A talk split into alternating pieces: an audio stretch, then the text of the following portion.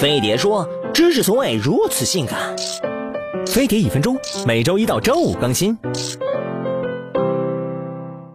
天津塘沽大爆炸，火仓成战场，相似的事件频繁发生，既敲响了安全的警钟，又提醒我们遇到这样的突发情况，绝不能束手待毙，现场急救很重要。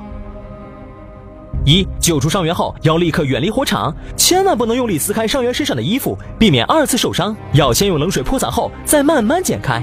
二，如果是手烧伤，降温的同时，一定要把戒指、手镯等配饰取下，否则受伤处肿大后，容易造成组织坏死。三，尽可能让烧伤处高于心脏位置，减少受伤部位的血液流出。用透气湿润的无菌绷带或者干净的湿毛巾覆盖烧伤部位。四，不要为了降温把伤员放在冷水里，以防体温、血压急剧降低造成休克。五，如果爆炸导致有异物扎进身体，千万不要取出来，这只会让出血更严重。用消毒纱布覆盖受伤区域，别让异物弄得更深。第一时间拨打幺二零，等待救援人员。如果发生大规模爆炸，想参加献血活动，去之前不要空腹，不要喝酒，也不吃油腻食物。记得还要携带有效身份证件。扫码关注飞碟说微博、微信，多学知识，保安全。